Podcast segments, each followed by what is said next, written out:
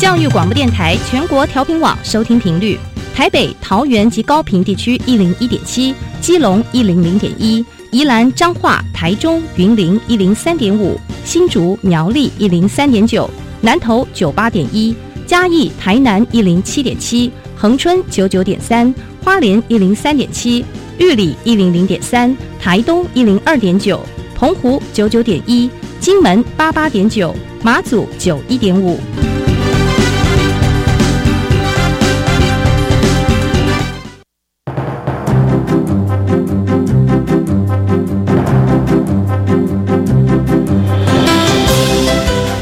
湾的教育要怎么做才能使孩子面对未来的社会呢？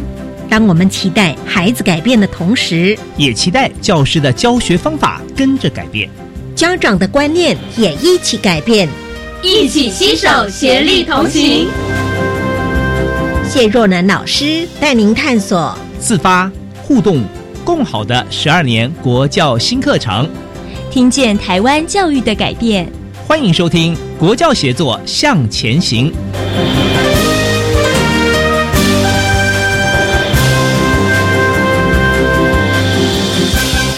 听众朋友，晚安！欢迎您在周三的晚上一起收听我们的《国教协作向前行》。在我们节目当中呢，为听众朋友继续介绍前导学校的经验分享。今天邀请的人呢，是在宜兰县的大同国小。大同国小呢，还有两个分校：松罗分校以及乐水分校。非常荣幸为听众朋友邀请到三位来宾来跟听众朋友分享。我们一一的为听众朋友做介绍。第一位来宾呢，就是我们的校长曹天明校长。校长你好，你好，好。第二位来宾呢，是我们教学事务处的谢锦旗主任。主任您好，你好，大家好。第三位呢，是我们乐水分校的林淑凡老师。淑凡老师您好，哎，你好。是哎，有分校哎，是不是先请校长来跟听众朋友说明一下学校跟呃同学们的学习概况呢？好，是的，呃，宜兰县大同国小哈是位在雪山山脉。及太平山下哈，那我们学校啊校本部在我们的轮皮村，另外呃还有两个分校，分别是松罗村的松罗分校，以及热水村的热水分校。嗯，那学校三个校区呢都有六个班，也就是一个年级一班。那目前我们校本部的学生呢是三十九位，那校本部还有一班幼儿园，大概有二十位学生。那松罗跟热水分校。目前啊，多各二十五位学生。我们学生的特质特质啊啊，都非常的热情活泼、天真自然。那目前原住民的学生啊，大概占百分之九十五以上啊。那有少部分是在我们松罗村的玉兰巷那边哈，有一些我们客家的朋友啊，所以呃，大部分都还是属于我们泰雅族的学生。是。嗯哼，好，所以算是迷你小学哈，三十九位、二十五位、二十五位哈，是好，这是迷你小学，加起来不到百人，可是，在风景非常优美的地方啊，雪山山脉下跟我们太平山下，那我们也好奇啊，呃，老师为什么会想要特别来关心这个数学领域的素养导向课程呢？呃，在这个部分，我们是不是先请主任来跟听众朋友说明一下呢？长期下来，老师伙伴都看到各班学生之间学习的差异。那小朋友很不愿意学习数学，嗯哼，一般学生对数学课的反应都是哦，下一节又是数学课哦，我不喜欢。然后那个讨厌的声音跟样貌呢，就很自然的就表现出来。那陈友老师建议说，在啊学校的建制内来打破班级，嗯，那十多年前，当时的校长也非常同意有这个想法。那但是老师呢提出啊各年级数学学习领域的整要老师提出来各年级学习的呃领域的部分要有个学习计划。那记得有一次晨会中，老师有讨论这个议题。那一开始老师就陷入沉思。那一般来讲，都是各班老师独自管好自己的班级，并且做好自己班级的差异性的补救教学。但是如果是能够来做。哦，打破班级的一个分组教学的话会更好，但具体办法却哦提不出来。然后直到呢，呃前一阵子有位正奇老师伙伴呢，他以军医平台的工具来检视孩子的数学能能力分布的情况。是。那在他的号召之下呢，老师都愿意尝试这么做。所以就开始了四到六年级三班四组数学分组教学的设计思考的教学策略。是是好，所以我们看到了。呃，老师们的改变，然后也运用我们的军医教育平台，我们也看到同学们可能是不是在这样的一个执行的过程里面有不同的反应呢？校长是不是也跟听众朋友说明一下？就是我们在数学领域的课程，呃，有规划和试行这个阶段，我们也看到老师们有的比较主动哦，又做了一些转变哦，我们利用军医平台的呃教学资源来做一个辅助。那您从孩子的身上有看到不一样的改变吗？嗯，是的，我想。呃，因为我是在一百零四学年度哈来到大同国小，是，那呃刚到大同的时候，刚好这个我们军育平台的钟敏豪先生啊，他就来电，嗯啊想说来学校哈来说明军育平台在数学领域部分哈，它可以提供老师实施补救教学的一些功能哈，包含了一些前测啦、出任务啊、在测现。或者是透过线上去了解孩子的学习进行的一些功能哈，也因为这一场研习哈，这个军医的种子啊，就散播在我们大同国小校园里面哈，是，所以从呃一零五一零六哈，那我们三校区啊，中高年级的导师啊，几乎都会利用平台来做一些实施呃数学的补救教学嗯，那刚刚提到的这个郑奇老师哈，他刚好在松罗分校，以三个校区来讲啊。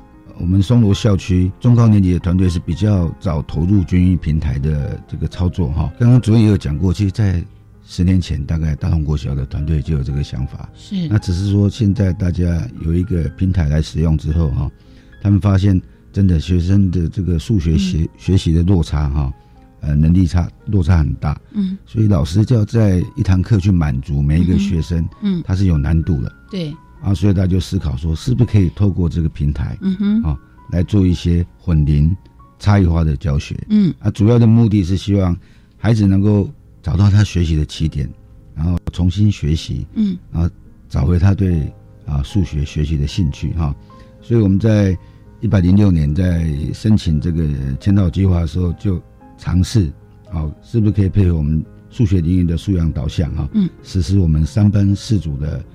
文龄化的差异教学，嗯哼，那那我们实施之后哈，那我们发现到很多很有趣的现象哈。哦，比如说我们在做分组的时候哈，我们伙伴们是利用这个平台来做前测，嗯，那前测之后，老师会针对四组啊，给予孩子一些按照前测的成绩来做一个建议的组别，嗯，啊，但是我们还是尊重孩子的选择权。所以我们在分组的时候，我们发现到一呃很有趣的一个现象，就是有孩子是没有按照老师的建议去挑选，同学们可以自己选择。对，啊哈，老师只是建议建议，嗯，对。可是我们发觉上了一堂课或两堂课之后，孩子们发觉他的学习越来越吃力，所以他会主动要求老师说：“我还是回到比较适合我啊。”学习的组别去，嗯，啊，我我觉得这个是让我们呃看到蛮欣慰的一件事情。是校长，这个同学为什么会呃不照这个建议去选择适合他的组别呢？他们的心情是怎么样的？是，嗯，因为我们三班四组是呃四五六年级拆成四组，嗯，所以有些六年级的孩子他可能认为说，我分到的组别是第三组。他觉得心心情上有点影响啊，或许他又想要跟他的好朋友在同一组，对，这个是我们的的猜测。啊，另外一个就是说，我们经过这个一年啊，一年的这个三班四组的学习之后哈，我们发觉哈，呃，今年上今年开学之初啊，我们就针对松柳校区的小朋友去做中高年级，就说你喜欢上的领域是什么科目？我们看到结果非常惊讶啊，居然是数学。国语是排第二个，数学国语是一二，对，所以这个是我们呃没当初完全没有想到的。对，因为通常小朋友比较害怕数学嘛，哈，或者是说有一段程度跟不上，他可能。有的会自暴自弃，会放弃了。是，可是我们看到，经过这样的不同的转换的规划课程之后，孩子的有了不一样的转变。是，是我可不可以了解教育第一现场？我们舒凡老师，呃，您担任导师嘛？呃，几年级的导师？呃，六年级。是。那目前班上是有多少学生？八位学生。八位同学。那我们经过这样的一个数学的三班四组的一个规划，您看到的现况是什么？我们同学们都有电脑吗？在学校的时候，在课堂上的时候，学校应该有这样设备。可是如果他要回到家里的话啊，我不知道在贵校的比例上是回到家里他也也有办法使用我们教育呃军医平台的这些资源吗？呃，因为我们是偏向小学，所以其实多数孩子在家里是没有一些资讯设备的，嗯甚至于他的即使有一些手机、平板，他也是没有网络可以使用。嗯。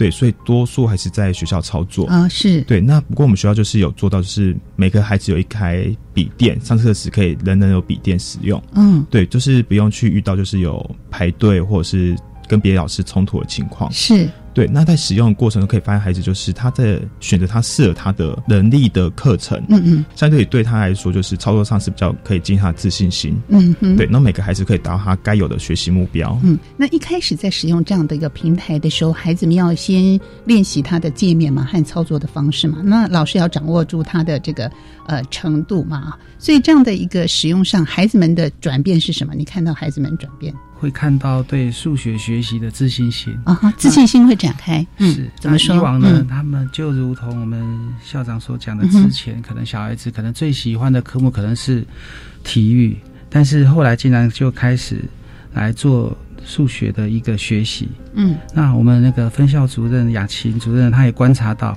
孩子在三班四组呢。在各做各班的学习的时候，那小朋友的眼睛是非常雪亮的。嗯哼，除了孩子的成长之外呢，老师的部分呢，那。也有老师分享是说，在他教学十几年的生涯呢，那这一段是感觉是让他呢，让他全身的分子都非常振奋起来。因为虽然在老师之间的沟通常常有矛盾，嗯，好或者是对立，但是在这整个过程当中，都会协调出一个对孩子很好的一个教学策略，嗯哼，来来来让孩子来学习。嗯，好。是好，校长呢？其实刚刚有提到这个学生哈，就是在使用平台的部分哈。对。那这部分我特别要要跟大家分享哈。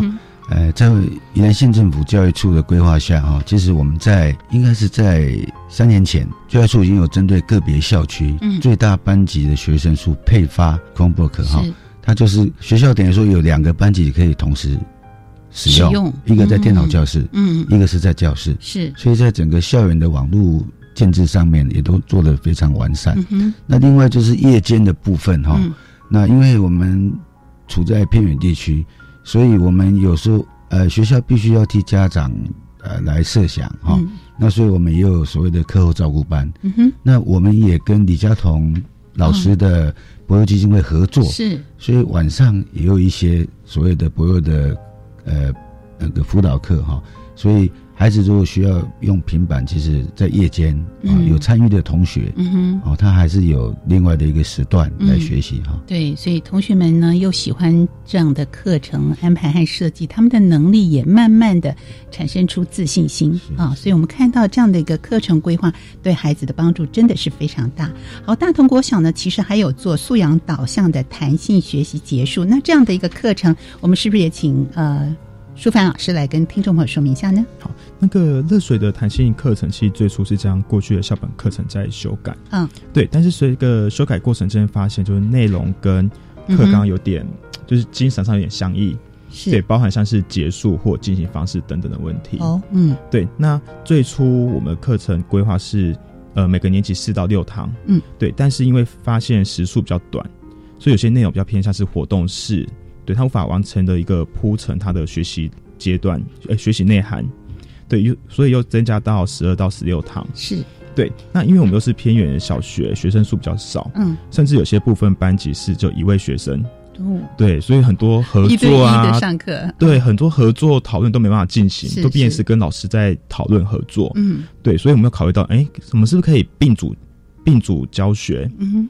对，那因为考到学生人数的稳定，嗯，所以我们答案就是三个年级为一组，嗯，对，然后老师们也可以有三位老师一起讨论，嗯，对，所以就是一到三年级一组，四到六年级一组，然后课程以三年一轮的方式就是螺旋进行，嗯哼，对。那这样一到三年级一组，四到六年级一组，在课程内容设计规划上，是不是就更对辛苦啊？要照顾到每个同学的需求？对，所以说面是我们有一个活动下去，可能就是会有不同的。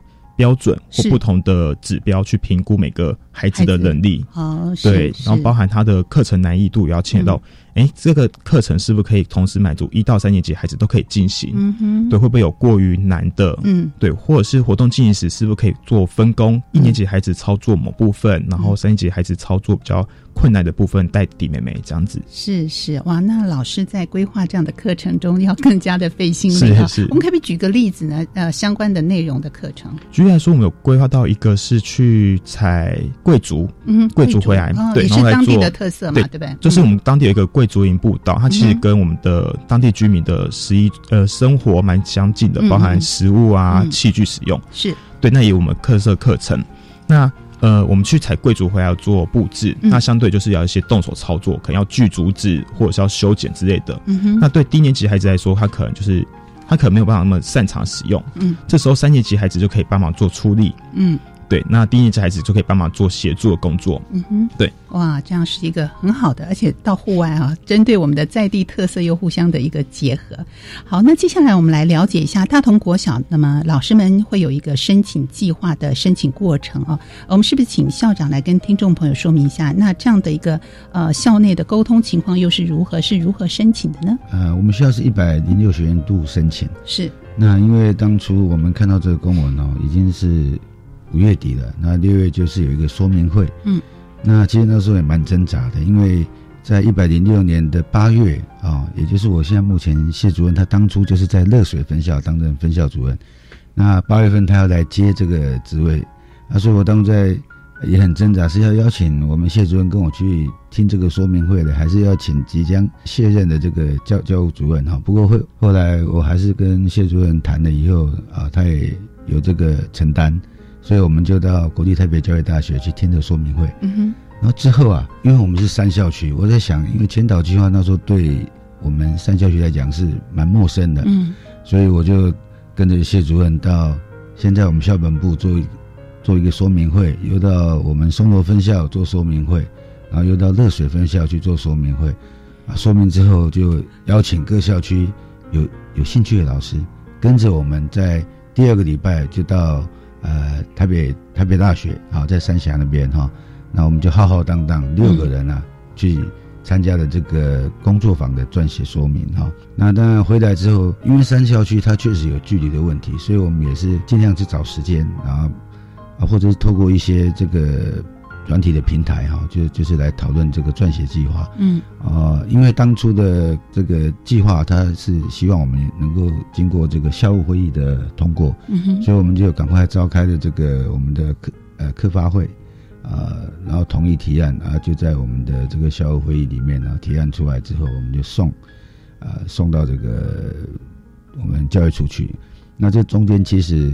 呃，比较有趣的就是在校会的讨论，我们真的非常的激烈哈，因为有有赞成的啊，也有一些有疑问的老师，所以啊，当然最后啦，我想还是有点技术性的这个说明哈，就是我们我们也很诚实的告诉老师说，这个计划申请之后，并没有要全校同意实施，嗯哼，那我们希望这个计划能够让我们去做申请，通过之后，让有意愿的老师们。老师们嗯。提早来接触啊，我们这个。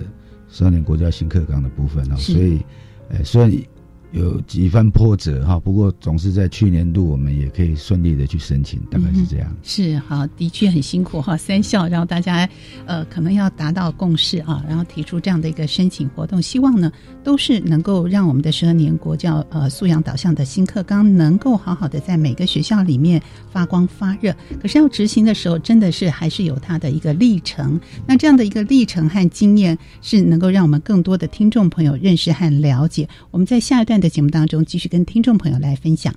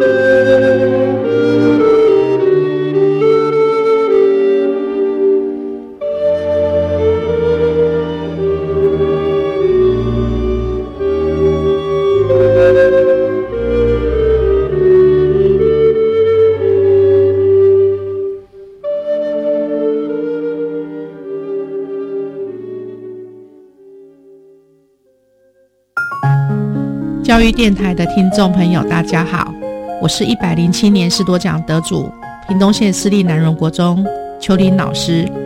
对我来说，教师是一个陪伴的工作，在陪伴孩子成长的路上，我看到孩子的成长，在这成长当中，我也磨练了自己的教学技能以及心性品性。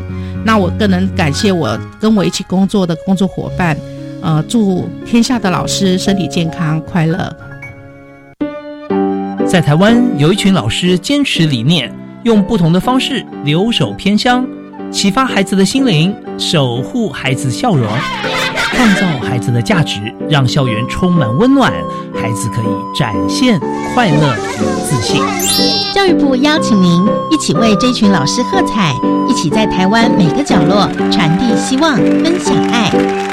以上广告由教育部提供。大家好，我是李千娜。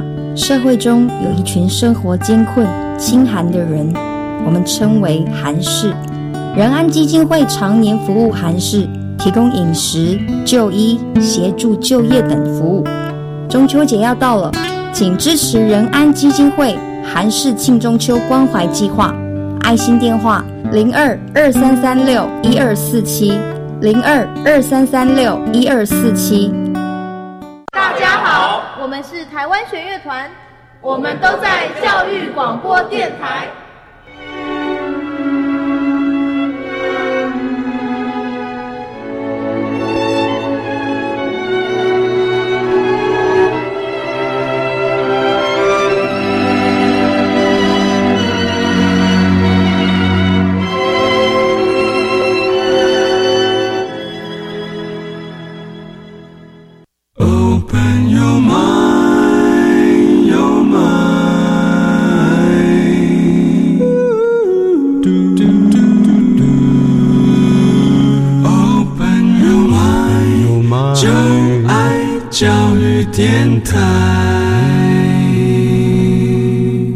教协作向前行，在我们今天节目当中呢，邀请到宜兰县大同国小校长、主任和老师来跟听众朋友分享。三位来宾分别是曹天明校长，还有谢锦琪教学事务处的主任。好，第三位呢是乐水分校的林淑凡老师。我们三位来宾来跟听众朋友特别介绍大同国小。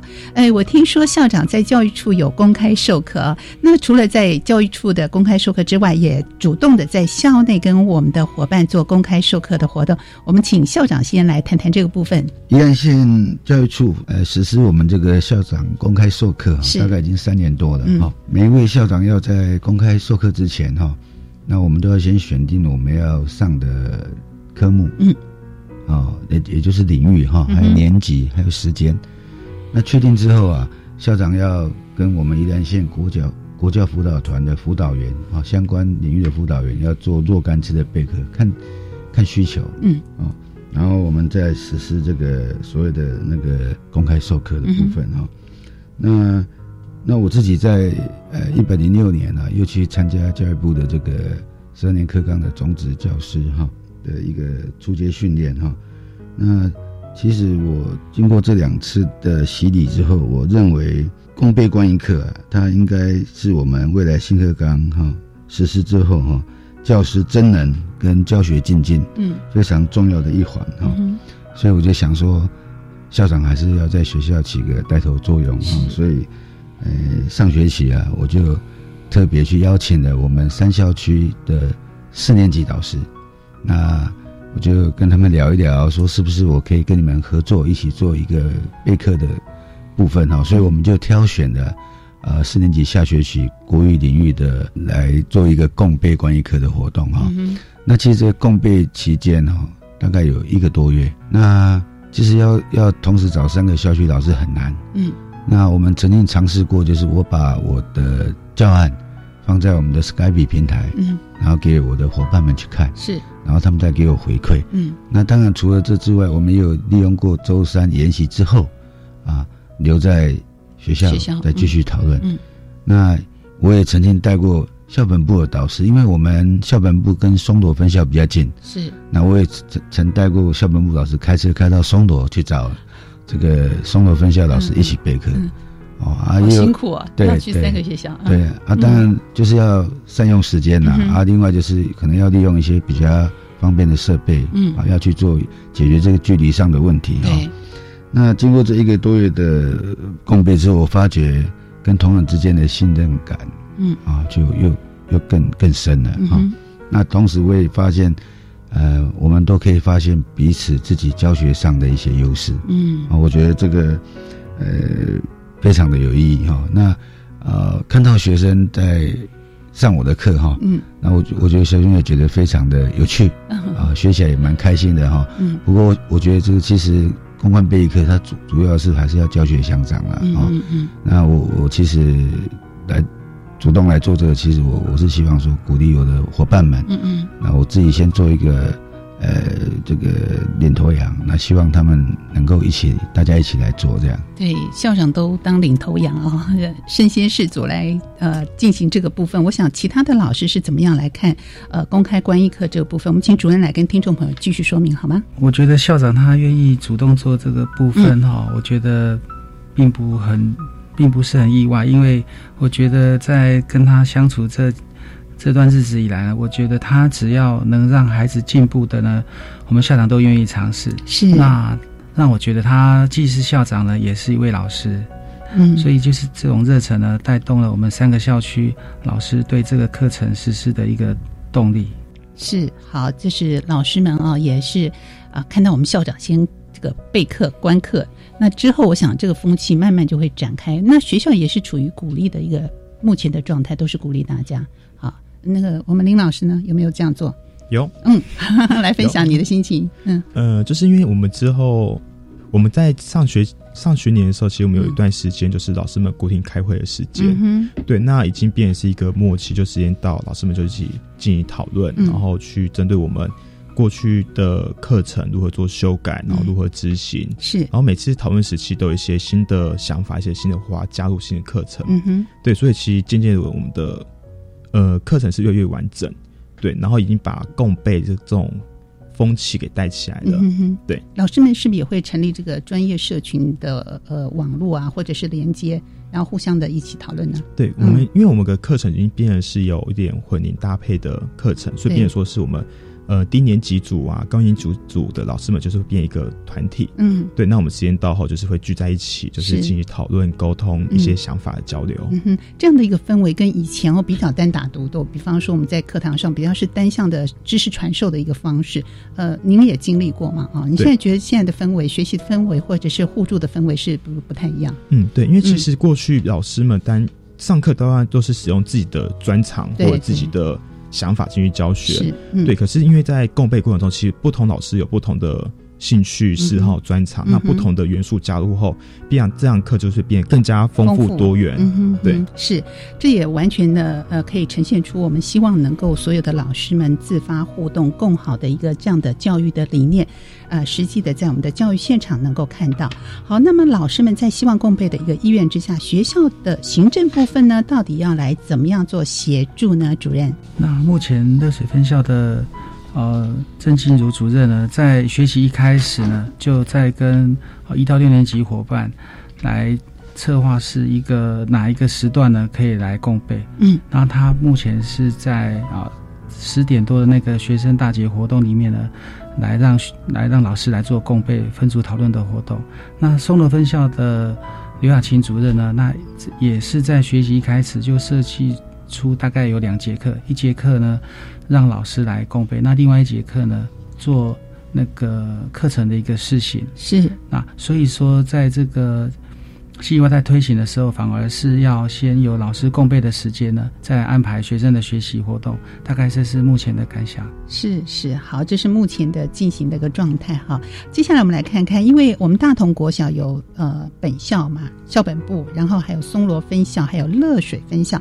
乐水分校的弹性课程规划还有课程活动的部分，听说是蛮多元的哦。那这个部分到底怎么样做的呢？呃，不管是老师增能的部分，呃还。还有其他的内容跟规划的部分，这部分我们是不是请舒凡老师来跟大家说明一下？好的，那热水弹性课程大家可以分成两部分，一个是我们跟一个我们当地的贵族云步道，嗯，还有一个是我们实用教育课程。那贵族云步道其实是将过去的校定课程就是稍作修改、调整后，以新课纲的精神呈现。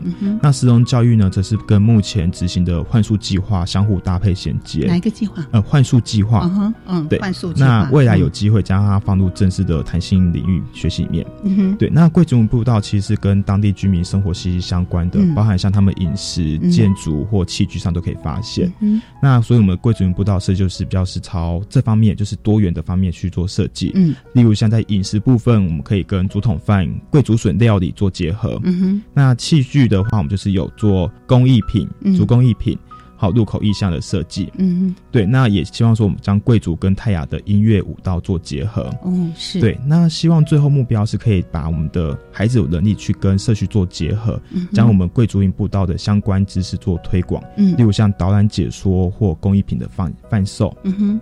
是。那当初实用教育的。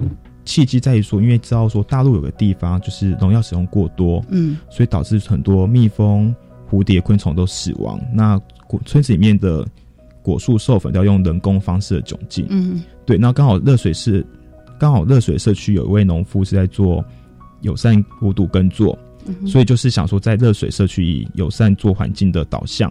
那其中有一位年轻农夫若干先生。对他提出一个想法，就是有好心态就有好生态。嗯哼，对，所以我们就有这个想法，好开始。那若干先生也免费提供一块有机无毒耕作的地给我们孩子。对，那我们孩子可以那亲自的操作吗？对，我们就直接下田去耕作，然后除草除虫。嗯，对，好有意思啊！就像这样的课程，一周会有多长的时数啊？如果做弹性课程或者有呃，因为我们弹性课程，因为很多都是要外出，对，或动手操作，所以会所以说他就会调节，可能是这一周执行两节或者四节，然后可能再隔两周或隔几周后再进行一次。嗯嗯嗯。那我很好奇，同学的反应是什么呢？他们当然很期待，嗯哼，对，因为可以外出，然后动手操作，然后甚至于说其夏天，因为会踩到泥巴地里面，其实对孩子来说是一个很好玩的过程。嗯哼，对。那这样的一个课程，再回头会跟跨领域嘛？比方说，他会结合我们的语文呐。或者是其他的相关的课程的科目呢？嗯，有，因为其实比较多会是在译文科或像是我们的自然科里面，是对，包含到我们贵族园步道进去之后，就相对就认识到植物的生长、植物的一些构造部分，嗯。对，然后再是艺术部分，因为我们回到我们课程里面会做一些入口意向的布置或设计，是那其实都会跟艺文领域做结合，是也是一个跨领域的一个结合哈。好，我们看到这是乐水分校，哎，既然有这样的步道，那我们其他的分校会不会也就地取材呢？还是会搭配了我们乐水分校的贵竹林的步道，会互相的运用吗？校长？那因为去年我们前导计划的重点哈，就是在。呃，要让老师有共备观音课的一个习惯哈。是。另外就是在这个数学领域的部分做混龄化的差异教学。那第三个就是在我们热水热水校区做这个弹性学习结束的，也就是校定课程的一个研发哈。那所以，呃，各校区有它的任务在啊。其实热水去年的这个努力。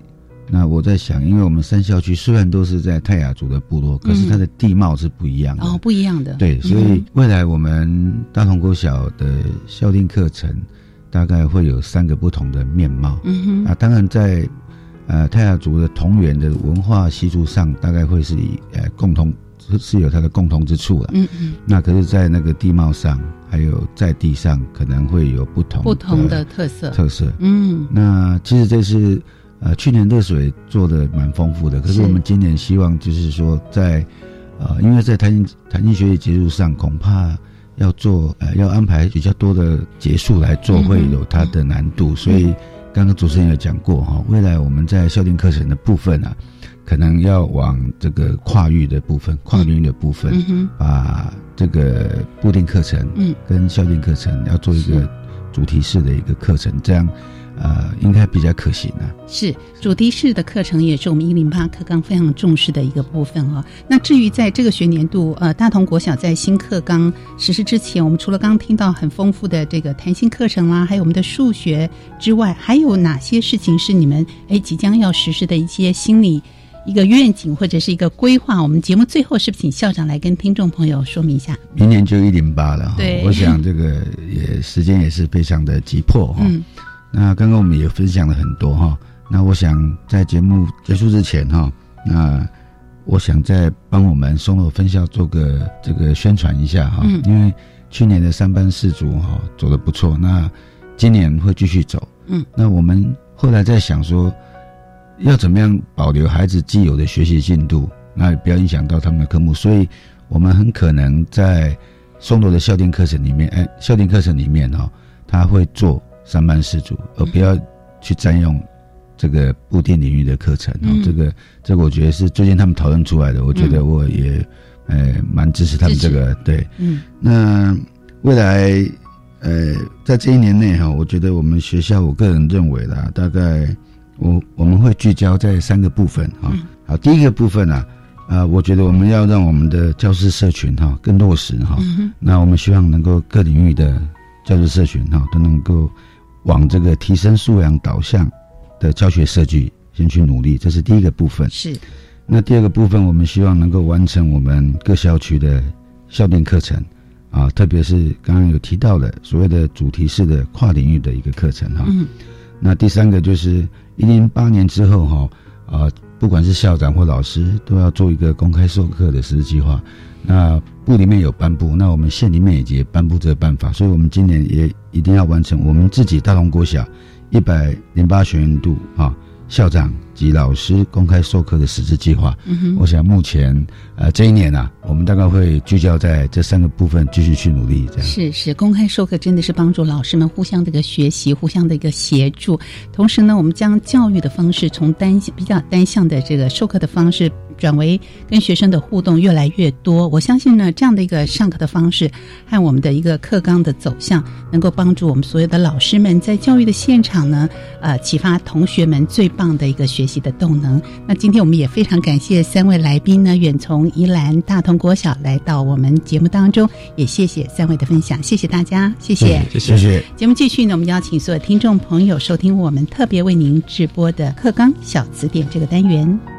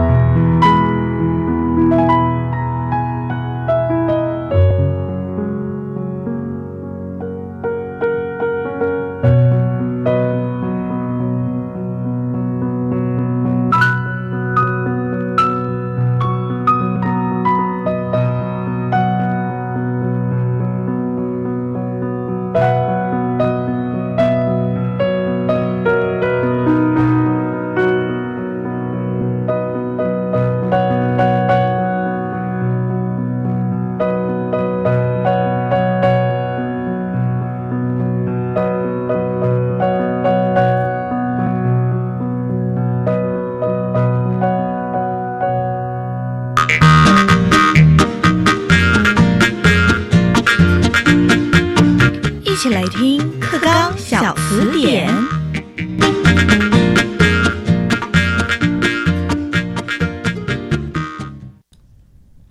课纲小词典，大家翻字典。各位听众朋友，大家晚安，我是范丹伟，欢迎您准时在礼拜三的晚间六点五十分收听我们的。课纲小词典。好，今天的课纲小词典呢，我们要分别来探讨两个非常重要的名词，还有这两个名词之间的关联性又是什么哦？第一个是学分学年制，那第二个是选课辅导哦。在新的课纲里头啊，把学分数都重新安排过一遍，也就是重新洗牌了。主要的必修学分减少了，但是让学生自由选择的多元选修的学分数却变多了。那这时候后啊，应该要有这一个选课辅导的机制，来帮忙学生在选择他们自己的多元选修的时候，到底哪些课程适合自己未来的发展？这个机制其实是非常重要的哦。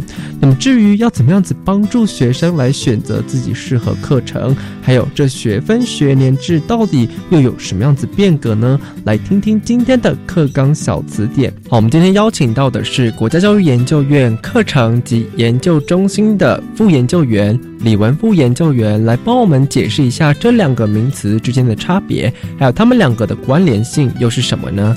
研究员晚安。嗯，好，各位观众，大家晚安。好，我们今天非常荣幸邀请到我们国教院的李文富研究员来帮我们解释，有总共有两个名词哦。第一个是学分学年制，第二个是选课辅导。那我们首先要先从学分学年制这个名词开始讲起哦。想要请我们研究员先帮我们跟听众朋友解释一下，到底学分学年制它的定义还有原则跟特色在哪边呢？好，呃，那为什么要推动那学分学年制哦？是他简单讲就说，呃，以前早期我们在念高中的时候，我们常常会面到一些情况，就是说有某几科他不及格，或说学期的总平均他不及格，可能就要留级哈，那可能就要重读一年哈。那你重读一年的时候，不管你之前的前一个学期的科目哪些及格跟不及格，都要重新念一遍这样哈。那所以这个对那学生来说是一个不必要。的负担这样子了哈，是，所以呃，在教育部呢，他从民国八十三年开始，他就推行那个学分学年制哦。那简单的讲，就是说每一门课。都会有它那相对应的学分数，这样哈。那学生只要修习这一个课程，他及格了之后，就可以取得这个课程的学分，哈啊。他比方说，呃，他修英文有四学分，他及格这学期就可以取得那四学分。是。那他只要在一定的修业的那年限里面累积达到规定的总学分数，他就可以毕业了哈。所以，即便说他有某几科他那不及格，他只要修不及格的那几科就可以了。所以他不必再。再重新读一年，然后然后去读所有的科目，这样子哈。它主要就是要去改善以前的那种像那学识字跟那留级字的它的弊端，这样哈。那当然就是说，它另外一个很重要的目的跟功能跟意义在于说，呃，它透过学分制呢，也比较能够去支持学生的个别差异跟他的适性选修的空间哈。因为我们的课程变成是学分嘛哈，所以那学生呢，他可以依照他自己想要修的课程。他去修那一个课程，他去取得那个学分，这样啊，所以用那学分制，它比较有弹性。是是，原来学分学年制从八十三年就开始推行了。那我有个高中朋友，他应该很隐恨，因为他留级了两年，所以等于说他那两年全部的学分都 O U K 都没了，然后他全部重新来修这个学分，重读两年呢。所以他高中不管他之前有没有及格的科目，他都必要重新读一遍。对对对，所以他高中总共念了五年。好。那接下来啊，我们要讲到第二个名词哦。第二个名词是课程辅导啊，选课的辅导这个部分。那想要再请研究员帮我们解释一下课程辅导咨询内容它的简介的概要。呃，好，这个是在十二年国教课纲里面，普通高中阶段里面一个非常重要的一个新的措施，这样子哈。那为什么会有课程咨询的设计呢？主要就是我们这一次的新课纲，它强调适性扬才啊，然后它降低必修，增加选修，让学生有更多的机会去依照他的能力、性向跟兴趣去修他想要修的一些课程。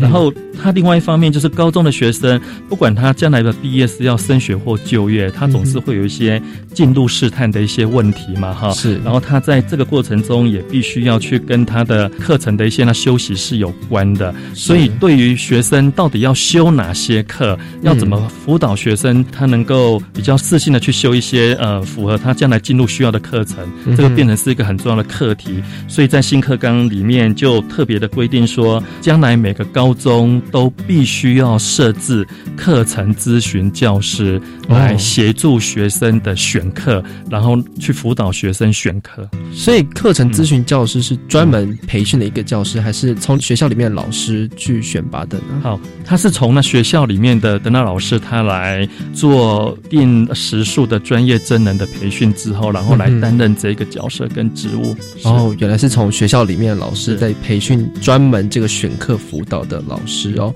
那想要问一下研究员，就是说，呃，为什么学生要进行选课辅导呢？我的意思是说，就是学生应该知道自己想要选的课是什么。如果要给他们这一个呃选课的权益的话，那为什么还要进行这个选课的辅导呢？呃，其中一个很大的原因就是说，就因为现在的大学其实很多样的哈，它的科系是很多样的哈。嗯，那嗯。不同的大学跟跟他不同的那科系，他其实他基本上都会去希望说，呃，学生在那高中的阶段，对于他将来想念的部分，能够有一些试探呐，然后有一些基础的一些准备，这样哈。是。那所以在这个过程中，可能老师们就要来辅导学生，然后去引导学生说，他可以怎么去做一些选课哦，因为那学校他开的课很多嘛，哈。那呃，也透过这个机会，让学生更加清楚说，哎，我将来想要走哪。个方向，那我也许在高中阶段，我应该要做哪些课程的休息，然后来做一些试探，然后来做一些基础的一些准备。嗯，所以高中的这个选课的辅导，就是让学生有试探的这个特质。那到了大学之后，他才间接知道自己未来规划怎么走。是，就是主要是让学生知道说，他如果对某方面是有兴趣的话，嗯那我这个学校提供哪些课程给他，然后我会建议他可能可以修哪些课程，对他的试探跟对他将来要升学。要进入到这一个科系的一些准备，它是更有帮助的。嗯，好。那接下来想要请教一下研究，也就是说，要怎么样子来对学生进行课程辅导的咨询呢？要怎么样子去进行这个？OK，那基本上在那学校大概会分这三个阶段了哈。是第一个阶段，当然就是说在每个学期之前，啊，当学生要选课嘛，哈，嗯那所以那学校就会有些那选课的那辅导手册，然后跟学生、跟家长等等，然后来。做一些说明，说，呃，我 A 这个高中我会有哪些的课程，然后他这些课程对于学生不管将来要就业还是要去那升学，他大概会提供哪些的帮助跟关联，这样让学生在选课之前他能够了解这样子哈。是。那第二个阶段当然就是说。呃，当他学生选完课之后，他期末了之后，然后可能也会跟老师来做一些讨论嘛，说，哎，我上学期修了这个课，我觉得好像修的不是很有兴趣或什么等等之类的哈。那下学期我要再修那相关的，那请问老师有没有些什么建议？这样，比方说可能会鼓励他修比较进阶，或者说比较其他那延伸的等等之类的这样哈。那也会在这个过程中提供给学生一些，比方说像那个呃，像他将来大学。科系他们所看重的一些讯息，这样哈，那这些讯息都是有助于那学生的一些选科。那当然还有第三个阶段，就是说，在这个过程中，如果学生还有一些对他将来的生涯规划也好，跟他的像升学进路，他有任何的问题，都可以随时找这个老师，然后来跟他做请教跟讨论这样子哈。所以，因为这次的课纲，因为它降低必修，它增加选修，也就是说，学生可以选的空间是很大的。他可以选很多的课程，那我们总希望学生他在选的过程中能够更符合他所想要的一些性向能力的部分，所以就特别设置这个老师，然后来针对学生这个部分，然后给他一些咨询跟帮忙。是好，所以听到其实选择的课程有非常的多，所以学生就要好好善用那个咨询课程老师这个部分来帮助他在学期前、学期中或者是学期末的时候给他什么样的建议，能够帮助他。他在未来升到大学之后有更好的一些职业发展。这样子，今天非常谢谢研究员带给我们这么丰富的学分选制跟选课辅导的名词解释，谢谢。好，呃，谢谢大家，谢谢。好了，我们希望各位听众朋友在周三的晚间六点五十分准时收听我们的课纲小词典，我们下次再见喽，拜拜。自发学习，师生互动，创造共好校园。